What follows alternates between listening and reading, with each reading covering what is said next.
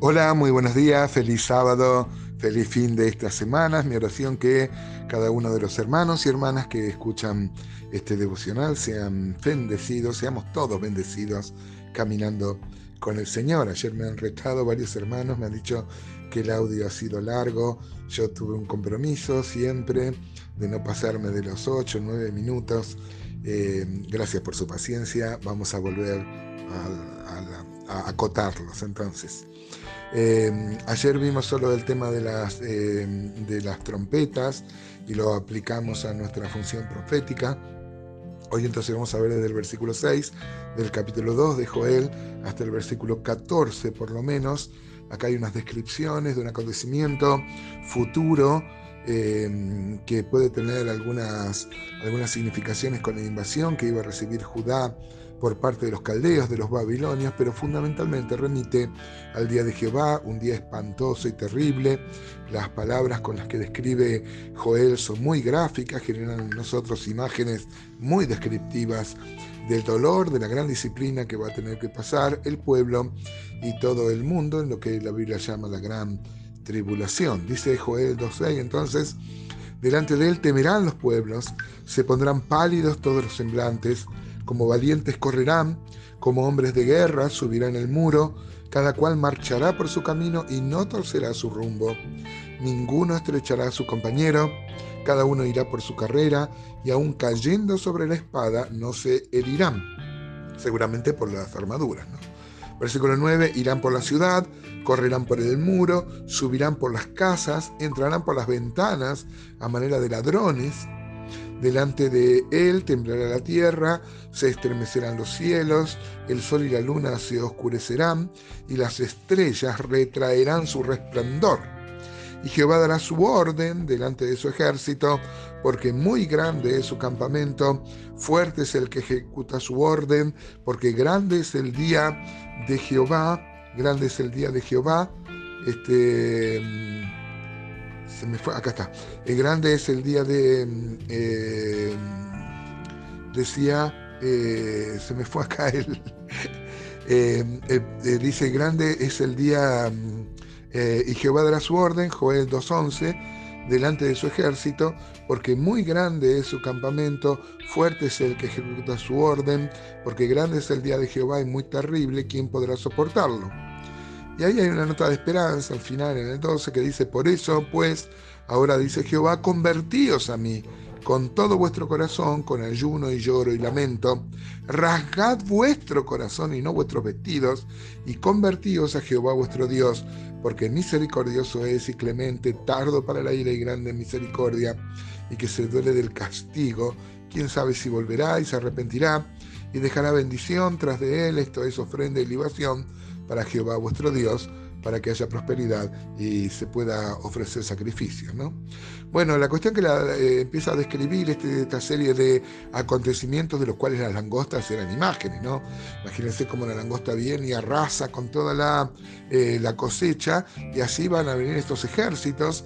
Eh, primariamente los babilonios, los caldeos, pero también en la gran tribulación los ejércitos que se van a cernir contra Israel. Eh, hay un proverbio este, árabe que dice más terrible que las langostas, porque la verdad que las langostas inspiraban miedo, ¿no? Eh, podríamos tomar al azar mucha, este acontecimiento, el día de Jehová, está prefigurado con muchos pasajes en el Antiguo Testamento. Podríamos citar así al azar, Isaías 13, 6 dice, Aullad, porque cerca está el día de Jehová, vendrá como asolamiento del Todopoderoso, por tanto toda mano se debilitará, desfallecerá todo corazón de hombre, se llenarán de terror, angustias, dolores, se apoderarán de ellos, tendrán dolores como mujer de parto, se asombrará cada cual al mirar a su compañero, sus rostros, rostros de llamas. Y aquí el día de Jehová viene terrible y de indignación y ardor de ira para convertir la tierra en soledad y raer de ella a sus pecadores. Por lo cual las estrellas de los cielos y sus luceros no darán su luz, y el sol se oscurecerá al nacer, y la luna no dará su resplandor. Y castigaré al mundo por su maldad, y a los impíos por su iniquidad, y haré que cese la arrogancia de los soberbios, y abatiré la altivez de los fuertes. Y uno podría ver Jeremías también, por ejemplo, de los tantos textos que podríamos citar, porque así ha dicho Jehová, 35 de Jeremías, Hemos oído voz de temblor, de espanto y no de paz. Inquirid ahora y mirad si el varón da a luz, porque he visto todo hombre que tenía las manos sobre los lomos como mujer que está de parto y se han vuelto pálidos todos los rostros, claro, con el dolor terrible de una mujer, pero acá eran los hombres, los aguerridos hombres, pero en esta situación van a tener un pavor parecido como si fueran a dar a luz. Dice Jeremías 37 a 37, ah, cuán grande es aquel día, tanto que no hay otro semejante a él, tiempo de angustia para Jacob, pero de ella será librado. Mire cómo también le da una esperanza este, al pueblo también en, Jeremías. ¿no? Bueno, la cuestión de estas langostas, eh, ya Proverbio decía que las langostas no tienen rey y van como en cuadrillas, ¿no? Por eso acá en el 7 de Joel 2 dice que como valientes correrán, como hombres de guerra subirán al muro, como, como en una estratagema militar, ¿no es verdad? Eh, irán por la ciudad, dice el 9, correrán por el muro, subirán por las casas. El Señor también había dicho en Mateo 24, anunciando estos mismos días, días de gran tribulación, eh, Mateo 24, 29 dice, e inmediatamente después de la tribulación de aquellos días, el sol se oscurecerá. Seguramente también eso es lo que prefiguraba la langosta, que oscurecían el sol, las mangas, ¿no? El sol se oscurecerá, la luna no dará su resplandor, y las estrellas caerán del cielo, y las potencias de los cielos serán conmovidas. Qué terrible que va a ser esto, hermanos. Eh, Joel 2.11 dice, dará eh, su orden delante de su ejército porque muy grande es su campamento, fuerte el que ejecuta su orden. ¿no?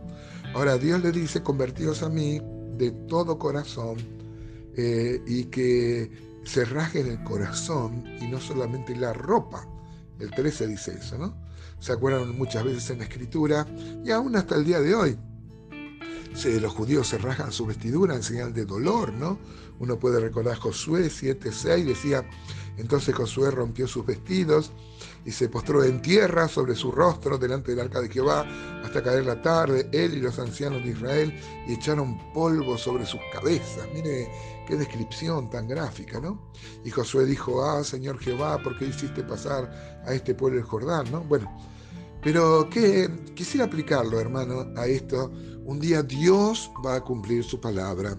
Un día Dios va a desatar la ira justa como es Él sobre un mundo que le dio la espalda a Él, a su palabra, a su propósito, a su iglesia. Ahora, lo maravilloso que debe gozarnos en esta mañana, en este sábado, es que Dios nos ha contado el final de la película. Eh, nosotros cuando vemos señales de que esto se aproxima, también se aproxima que seremos librados de esto, dice el apóstol Pablo, que Él nos libra de la ira venidera. Gloria a Dios.